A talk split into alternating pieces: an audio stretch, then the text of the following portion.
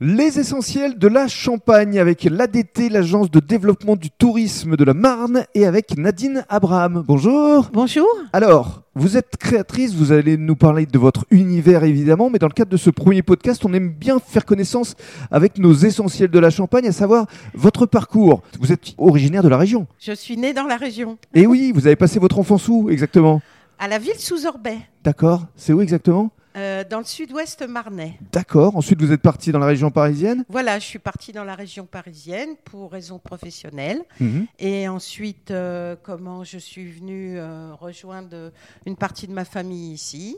Et vous êtes resté.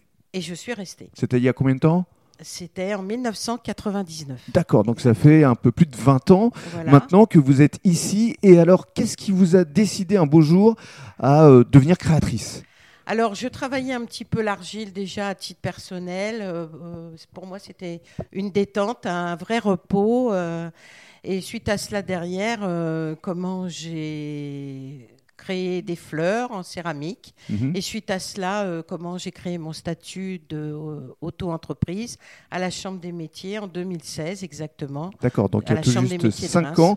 Et votre structure s'appelle Il n'y a, pas de... lézard. Il n'y a pas de lézard, effectivement, parce que effectivement, vous, vous créez également des, des lézards. Voilà, je crée également des lézards.